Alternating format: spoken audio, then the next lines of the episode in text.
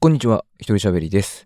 えー今回なんですけれども、えー担当直入に言いますと、これから流れる音声は声がめちゃくちゃ遠いです。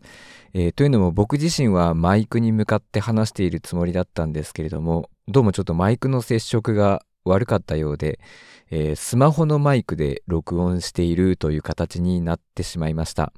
なので、ちょっと遠くで 喋っている声をスマホのマイクで拾っているっていう音源になっています。で、こういう場合僕は必ずと言っていいほど撮り直しをしてきたんですけれども、今回、まあ、同じ熱量で喋れるような気がしなかったので、撮り直しをせず、このまま公開するという形にさせていただきました。えーなので、この点を踏まえてお聞きいただければなというふうに思います。よろしくお願いします。では、どうぞ。こんにちは、一人喋りです。このポッドキャストは静岡在住の30代一般男性が一人でおしゃべりをする雑談系のポッドキャストになっております。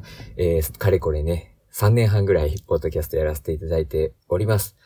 ということで僕は最近すげえショックなことがあったというか、怖いことがあったんですよね。っていうのも、突然歯が痛くなりまして、その物を噛むとめちゃくちゃ歯が痛いっていう状況に陥ったんですよ。で、そのどの歯が痛いかっていうと、6月に治療した、虫歯の治療をした奥歯だったんですよね。で、その歯ってもう神経も抜いてるんですよ。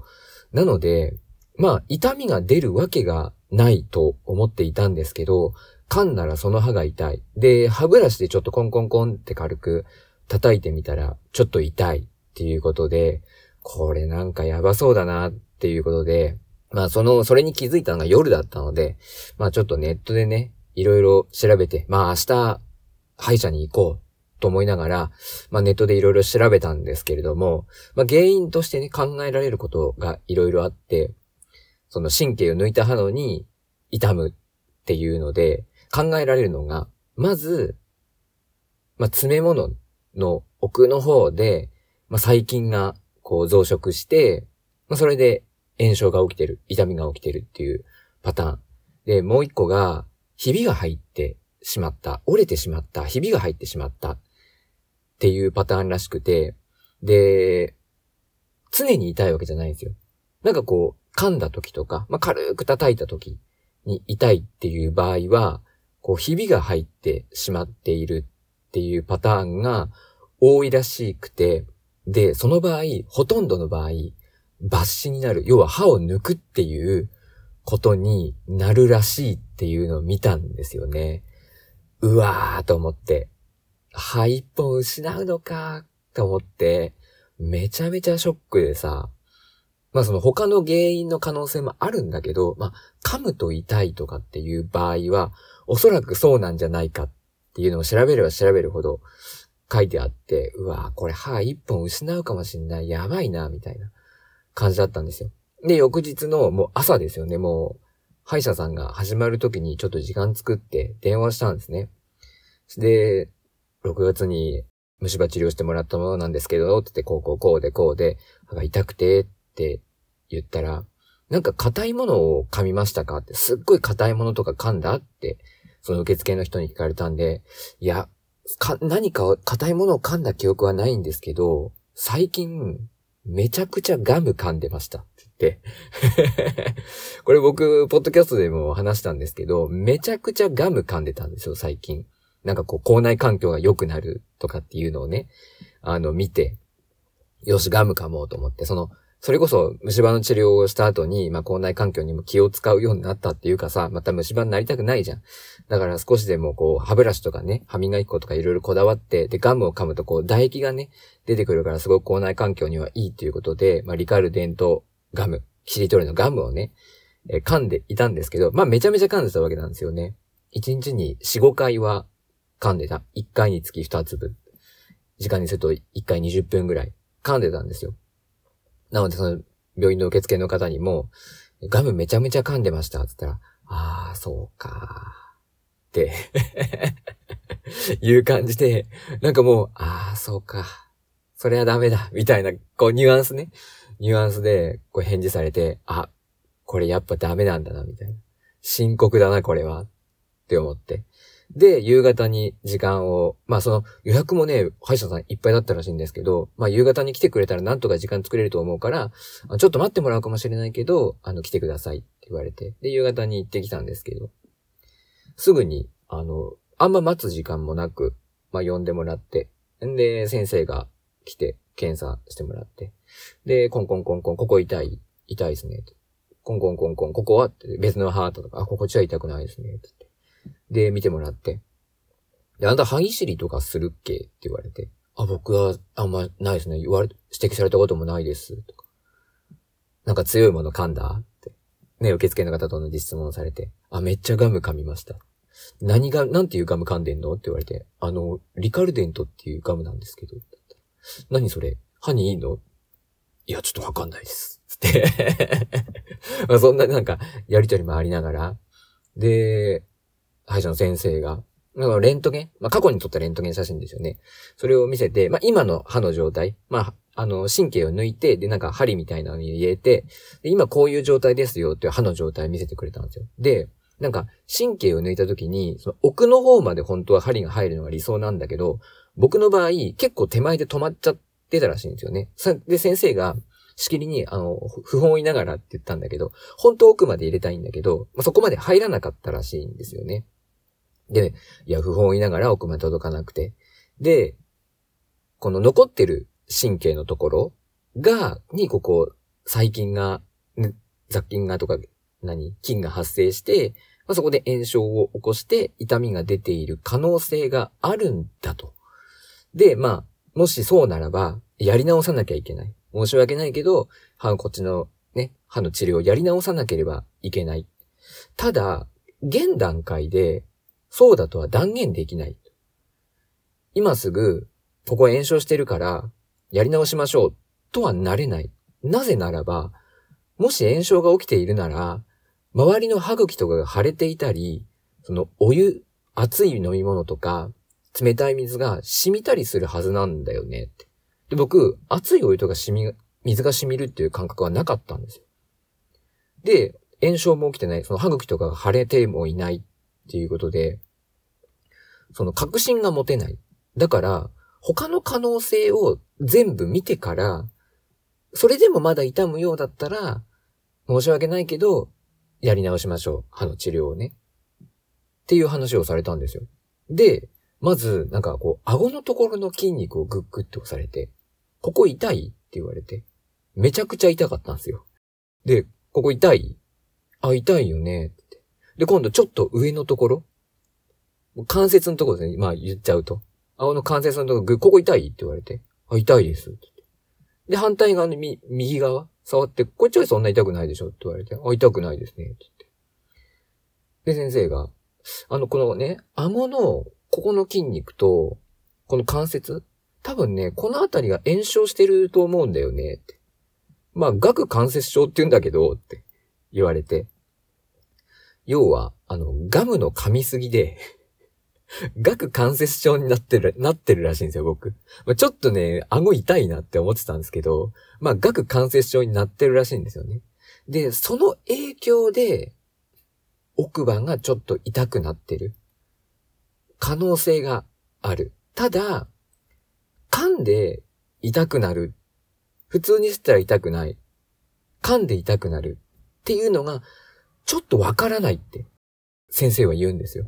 まあ、ただ、この、顎関節症の影響の可能性があるから、とりあえず一週間くらい様子見てくれって。痛み止め出すから、それ飲んで、一週間くらい様子見てくれって。言われて、今日がその翌日です。今収録している時間がその翌日です。まあ、公開してる時にはね、もうちょっと経ってると思うんですけど。そう。で、今どんな感じか。まあ、その先生にね、だから様子見てくれって言われて、まあ、一週間後に電話してくださいと。痛みが取れてたら痛みが取れてたら、痛みがあるんだったらあるんだったら、それまた考えましょうってことで。電話してくださいっていうことで、まあそれで痛み止めだけもらって帰ってきたんですけど。まあ、正直、痛みに関しては、ちょっと引いてきてる。あの、さすがに痛いんで、もうガムのガム噛んでないんですよ。で、めっちゃ顎も休ませてる。できるだけ柔らかい食べ物を食べて、顎も極力休ませるようにしてる。してるんだけど、ちょっと痛みが和らいできてる。うん。なんかね、この、なんていうのかな、歯ブラシ歯磨いてる時に、そのブラシが触れるとちょっと痛いんですよ。でもちょっとなんですよ。ちょっと痛いな、とか。で噛ん、噛んでも、ちょっと硬いもの噛むと、ぐってちょっと歯が食い、何、食いしばるようなものを噛むと、やっぱちょっと痛い。うん。意外なもんでね、こうトマトとかさ、キュウリとかさ、そういうのが意外と痛いんですよね。皮を多分噛むのに力がグッていくんですよ。多分だけどね。そういうのがちょっと痛いなって感じるけど、おととい、その、病院に行く前日が一番、この、あ、痛みが出てきたタイミングだったんですけど、その時はもう、あ、いて、噛めないっていうような感じだったから、それに比べると、ちょっと落ち着いてきている。だから、この何日か様子見たら、痛みなくなるかもしれない。出会ってほしい。で、病院の先生は、その、ね、僕がそのネットで調べて可能性として考えられるのはですね、割れてる。ひびが入ってる。で、ば、もう歯を抜くしかないっていう状況なんじゃないかって思ってたんだけど、どうもね、その可能性はないっぽいのかな。先生はそのなんか割れてる感じもしないしなーって、見てくれてる最中に言ってたので、多分大丈夫みたい。でも、ね、なんか内側とかが割れてる可能性ないのかな？なんかもともと歯の治療してる段階でひび入ってるって言われたんだよね。ああ、本当だ、みたいな感じで見た気がする。どうなんだろう。それの影響かなっていうふうに思っている。まあ、ただね、その治療した歯ってやっぱちょっと脆いらしいんですよ。やっぱ、がっつりこう穴を開けて、そこに詰め物を入れてるわけじゃないですか。だ歯自体は少なく薄くなってんですよね。それでガムみたいなものをグッ、グッ、グって噛んで、で、僕ね、多分ね、比較的左側でちょっと噛む癖、あ、左側なんですけど、その治療した歯がね、痛い歯が。左側で噛む癖があるんですよ。だから、あの、意識意識的にバランス取ろうとして右でも噛むようにしてるんですけど、左側で無意識に噛んじゃう癖があるんで、ただでさえ脆くなってる歯で、ガムをグッグッグって噛んでたのが、まあ影響しちゃったというか、バカだったなって思いますね。顎痛くなるまで噛んじゃってたからね。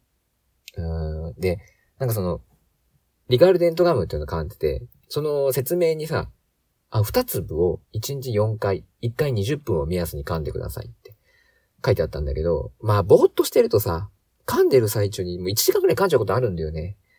うん、出すの忘れちゃって。そういうこともあったりとかしたからさ、まあ、顎には相当負担がかかってた。まあ、顎関節症になってるくらいなんで、もう、顎には相当負担かかってたし、バカだったなと思った、ほんと。うん、ガム噛みまくってさ、顎痛くなっていいわけないじゃん。うん、良くなかったなって。ちょっとバカなことしたなって思って。最近はちょっとビタミン D を過剰摂取してたりとかさ、そういうちょっと特殊なことをしてるんで、まあ、あんまやらない方がいいですね、こういうことはね。うん、何事も過剰にやって、なんか違和感とかが出たらやっぱやめた方がいいなっていうのは、つくづく、あの、思いました。まあ、とりあえずこの歯がなくなるっていうことが、怖かった。まだわかんないですけど、またどうなるかわかんない。もしかしたら、ね、またこれから何日も歯医者に通わなきゃいけないっていう日々が始まるかもしれないんだけど、まあ、でも、ね、その、一回歯医者さんに行ってさ、見てもらうと少し落ち着くじゃん。その、見てもらう前のさ、前日、歯医者さんに行く前日の夜はほんと不安だった。歯がなくなる恐怖。歯がなくなったらどうなっちゃうの？大丈夫なの？っていう恐怖。ね。だから本当に、あの、気をつけた方がいいね。うん。まあね、僕がその夜ね、最近夜とかに走ったりとかしてるんですけど、なんで僕が走ってるのかっていうと、やっぱ人間、歩けるとか、走れる、歩けるっていうのはすごく大事だなっていうふうに思ってるから、あの、やり始めたんですよ。毎日走って、えー、ちゃんと足腰をね、使えるようにしておこう。いざという時走れるようにしておこうっていうのは、そういうつもり、そういう意識なんですよ。人間やっぱ走れる、歩けるっていうのは健康の大事な要素だなって。でその一つとしてやっぱ歯もあるじゃないですか。歯はある、歯がある。だから何でも食べれる。ね、食べ物は何でも食べれるっていう状態にしておくのが、やっぱり大事だなっていうことを思ったんで、本当に足腰と同様、歯も大事にしていかなければいけないなと、改めて思いましたね。本当に。何より、やっぱそういうのに、こうさ、何、お金もかかるわけじゃん、治療すれば。だから、ね、あの、ちょっと気をつけていれば、今回みたいにさ、無理にガムなんか噛んでなければさ、こんな出品にもなんなかったわけだから、まあほんと気をつけていきたいなっていうふうに思います。で、ちなみに、あの、歯医者うんぬんの前にね、僕、皮膚科に行こうと思ってたんですよ。歯が痛くなる前にね、皮膚科に行こうと思ってて、そういえば、皮膚科って行ったことないなって、その近くでね、美容皮膚科には行ったことあったんですけど、近くで皮膚科に行ったことないなと思って、いろいろ調べてて、で、まあ、ここに行こうって思ったところがあったんですよ。で、ね、何の、何で行こうと思ったかっていうと、僕今、お尻になんかね、でっかいイボみたいなのがあるんですよ。なんか2年くらい前から出てきてて。で、いろいろ調べてみたら、多分ね、あの、悪いものじゃないらしくて、特にさ、そっからなんか何個も出てきたりとかしてないんですよ。一個だけ、なんかね、でっかい、長さで言うと2、2センチぐらいのイボみたいのがあって、ちょっとね、名前忘れちゃった。なん、南西なんちゃらみたいな名前のやつなんですけど、それがあって、別にね、健康に問題があるわけじゃないので、あの、治療しなくてもいいらしいんですけど、恥ずかしいじゃないですか。ね、いざという時。女の子の前とかで恥ずかしいじゃないですか。温泉行った時とか。恥ずかしいじゃないですか。だから、ちょっと撮ろうと思って、ふと思ったんですよね。あ、撮ろうと思って。で、なんか、どういうものなのか分かってなかったんですよ。イボっぽいけど、なんだろうこれってずっと思ってて。調べてみたら、あの、そういうのだって分かって。で、別に、そんなに病気の原因になるようなものじゃないよっていうのも分かったんで。なので、まあ、何かっていうのが分かったから、まあ、一応皮膚科にね、あの、行ってみようと思って。まあ、またこのことに関しても、ちょっと、正式なね、正式なやつと、正式な名前ともにまたね、えー、このポッドキャストでお話できればと思っているんですけども、なんかね、人生でこう、なんか、まとまって起こるんですよね。こう、病院に行くべきことみたいなの。僕の人生って。なんかまとまって起こるんですよね。あ、病院行かなきゃみたいなのが。立て続けに起こるみたいな。不調が立て続けに起こって、しばらく何もなくて、また立て続けに起こってみたいなことが結構あるので、まあね、できるだけやっぱ行きたくないですね。病院は。うん。なんか、結局、ね、病気とかってマイナスじゃないですか。でマイナスをね、ゼロに近づけるために病院行くでしょ。うん。でもやっぱ、できればね、プラスにする、さ、意味でさ、ね、行きたいよね。うん。というふうに思いました。まあ、皆さんも気をつけてください。はい。えー、結構なんか歯医者の話でだいぶ長く話してしまったんですけど、なんか今、あの、早々のフリーレンってやってるじゃないですか、アニメの。僕全然原作知らなかったんですけど、あの、初めてアニメでストーリーを見て、面白いなと思って見てるんですよね。まあ、かなりクオリティが高い。日テレでやってんのかな？第1話から第4話を金曜ロードショーでやったっていうくらい、結構日テレが気合を入れて宣伝をして、で、まあ、満を、なんだろう、大々的に始まったアニメなんですけど、なんか視聴率が1%を切ったみたいな、なんか話を見たんですよね。それでなんか人気ない不人気だ、おー、みたいなことを言って騒いでる人たちがいるらしいんですけど、インターネット上に。アホかと。誰もテレビで見ねえよと思って。みんな配信サイトで見るやつはみんな配信サイトで見るだろう。どこでも配信してんだから。アマプラでもネットフリックスでもさ、配信してんだからさ、そっちで見んだろうって。アベマでも配信してるし。普通に考えてテレビで見ないだろ、リアルタイムでさ。リアルタイムでアニメを見ようっていう人の方がさ、珍しいんだから。からそれで視聴率が落ち込んでるって、それはね、日テレサイドからしたら、がっかりなのかもしれないね。うん。テレビサイドからしたら。でも、そんなテレビで見ないだろうっていう、風に思った。うん。だからなんか、なんか正当な評価をされないっていうか、別にテレビの視聴率なんてさ、言わないじゃん。なんか、だってさ、みんなさ、もう最近テレビなんか面白くない、テレビなんか見ないよ、とかって言うくせにさ、なんかテレビの視聴率が悪かったね。アニメのテレビの視聴率が悪かったらさ、視聴率が悪い、不人気なんだ、ああ、俺は分かってたぜ、みたいな。ね俺はこれ面白くないと思ったぜ、前々から、みたいなことをさ、なんか言ったりするけどさ、普段テレビ見ないくせに。都合のいいデータを持ってくるんじゃないよって 都合のいいデータを取り上げて、なんか不人気だ、みたいなね、あなんかアンチ批判したがる人いるじゃん。チェンソーマンとかの時もそうでしょ、その、ブルーレイが売れてないっつってさ、ブルーレイなんか買うやつは稀だっつうの。みんな配信サイトで配信されててさ、で、もう見れるわけじゃん。何回でもその配信サイトの登録ね、サブスクに課金してれば。何回でも見れるわけよ。DV、ブルーレイ買うやつなんて珍しいんだって何万円もかけて。よっぽどグッズがいいとかさ、そういうのね、そのついてくるグッズ、付加価値が良くないと誰も買わないってっていう。で、なんか、ブルーレイとかが売れないと続編もなん、みたいなこと言うけどさ、なわけないだろ。今ミュージシャンが CD の売り上げを当てにしてるかって話ね。ね今ミュージシャンが CD の売り上げ当てにしてるかってしてないじゃん。で、ジャニーズだ、AKB だ、CD が売れてますって言ったね、時代の人たち何してた？なんか付加価値をつけてたんですよ、CD に。握手券だ、なんだ、つって。だからそういうので売れてたじゃん。もう、もうね、2000年代前半に終わってんすよ。そんな CD が売れるなんてって。で、みんなもうサブスクだったりさ。そういうので儲けられる。ライブとかサブスクとかでこう、ね、儲けられるような仕組みになってきてるわけじゃん。ね。誰も CD の売り上げなんて当てにしてないんですよ。ミュージシャン。で、アニメとかも、そう、ドラ、映画とかも、もう、映画は、映画はまあ映画の収入大事だけど、まあアニメなんかもそうじゃん。ほとんどそのサブスクとかで見られるかどうかでしょ。うん。テレビの視聴率なんて気にしないし、ブルーレイの売り上げなんて、売れたらそれに越したことはない。もちろんね、大事だよ、それも。だから何かしらグッズとか付加価値をつけて売るけど、それがじゃあ売れなかった。思ったよりも売れなかったからって言って、ね、大問題になるかとそこまで問題にはならないと思う。うん。だから、なんか都合のいいデータを持ってきて批判する奴ら。あれ何なんですか？しかもそいつらはなんか自分が賢いと思ってるでしょ何なんすかあいつら。批判したいだけの奴らっていうね。まあでもチェーンソーマンに関しては僕は面白かったと思ってますけど、結構批判の声が多いですね。うん。あれ監督が多分ね、読者と、読者の考えるチェーンソーマンと、監督の考えるチェーンソーマンと違ったんでしょうね。まあそこは仕方ない。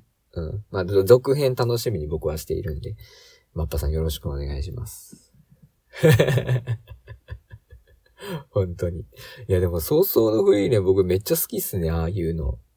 うん。なんか、こう、なんて言うんだろうな。なんか、バトル要素があるじゃないですか、要は。勇者だ、魔法使いだなんで。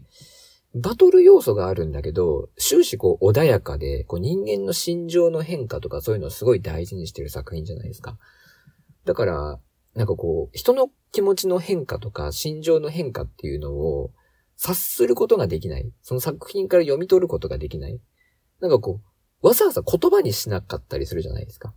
その人の行動とかで、あ、この人の心情、演出とかね。そういうので、あ、この人の心情が今変わったんだな、前と変わったんだな、意識が変わったんだなっていうのを読み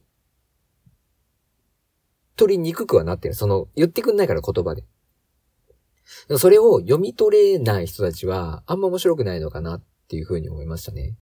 で、これ、早々のフリーレンだけではなくて、あの、推しの子の時も思ったんですけど、その推しの子の、なんか、僕推しの子を見るようになって、で、まあ、漫画のね、原作とかも全部読んだんですけど、その上でなんかこう、推しの子のまとめサイトみたいなのがさ、YouTube とか、まあ実際にまとめサイト見に行ったりとかして、見たんだけど、なんかね、そのキャラクターの心理を理解できない。その推しの子の悪ア、主人公の悪アって、まあ、心情が読みにくいんですよ。これ本心で言ってるのかなっていうのがわからないんですよね。はっきりとあの、俺の本心はこれだ、みたいなことを明確に示さないキャラクターなので、本心が読みにくいんですけど、ちゃんと読んでいけば、彼の本心はどこにあるのか、そしてこの行動は、彼がなんでこういう発言をしたりするのかっていうのが、わかるんですよ。読んでいれば。でも、なんかその推しの子のまとめサイトとかに書き込んでいる人たちのコメントを見ると、わかってないんですよね。アクアが口にしていることが本心だと思ってる人たちがめちゃくちゃ多くて、だから、なんか、なんだろ、理解力が、理解が低い。うん。とか、あと、なぜその行動をとってしまったのか、なぜそのキャラクターがそういう行動、間違った行動をとってしまうに至ったかっっていうのを考えたときに、間違った行動を取ったっていうことすごくなんか悪く言うんですけど、でもそこに至るまでの過程とか、そのキャラクターの心理の変化とか、心情の変化とかっていうのがあったっていうのを、こう、踏まえて、結果だけ見て、なんか、ダメだダメだ。俺は好きじゃない。でも、か、その過程を見たら、わからなくもないじゃん。っていう風に思うことがあって、そういうコメントとか見ていると、なんか、キャラクターの心情を理解したり、その、言葉の裏にあるキャラクターの心理っていうのを読み取ったりすることが、なんか、もしかしたら苦手な人たちが多いのかなっていう風に思いました。だからなんか早々のフリーレンつまんないとか、推しの子今つまんないよねみたいなことをね、言ってる人たちって多分その人間の心情とかを作品から読み取れない人たちなのかなってちょっと思った。うん。そう、そういう人たちはもうなんか、すげえわかりやすいやつ。もう主人公がもう思ったことそのままバーンって口に出すみたいな。うん。そういうのがいいのかなって思ったよね。だから少年漫画的な。わかりやすいじゃん、少年漫画って。そういう、知のそ、そういう系の方が今少年漫画って面白いよねって、なんか変な表現だけどさ、そういう、何？王道的なね、少年漫画の表現っていうのじゃないと分かりにくいのかなと思って。うん、だからなんかそういう、なんか読み取る力っていうのは大事だし、人のことを考える、想像するっていうのも大事だし、それってさ、普通の生活でも起こることじゃん。他人の気持ちを想像する。他人がどう思うかを想像する。こういうことをしたら喜んでくれるだろうな。こういうことをされたら嬉しいだろうな。とか、こういうことされたら嫌だろうなっていう。他人の気持ちを想像するっていうことが、まあ、大事だし、案外、そういうことができる人っていうのはやっぱ少ないんですかね。うん。まあそういうすく他人の気持ちを想像できない人たちが、こう、作品のアンチとかになってギャーギャー騒いでたりすんのかなっていうふうにちょっと思ったっていう話でございます。わかんないけどね。僕が別にそう読み取れてる、わかってるっていう話ではなくて。うん。でも結構、ああ、そうなんだなって。自分で結構考えるので、一応。あ、このキャラクターはどういうこと考えてんだろうとか。もし自分がこのキャラクターと同じ立場だったらどうするだろうとか。結構僕は考える方なので、読み取れてるとは思わないですけど、考える方なので、なんかそういうことをするのが一般的じゃないんだなと思って。うん。理解ができねえんだったら、批判すんなって話です 理解ができねえなら黙ってろっていう話です。はい。ということで、えー、今回はこの辺で終わりたいと思います。このポッドキャストは皆様からのご意見、ご感想をお待ちしております。詳細欄にありますメールアドレス、およびメールフォームまで送っていただけますと嬉しいです。あと、X のハッシュタグ、ハッシュタグ、鳥しゃべ、ひらがなで鳥しゃべをつけてつぶやいていただけますと、僕が見に行くことができますので、ぜひともよろしくお願いします。というわけで、今回はこの辺で終わりたいと思います。一人喋りでした。バイバイ。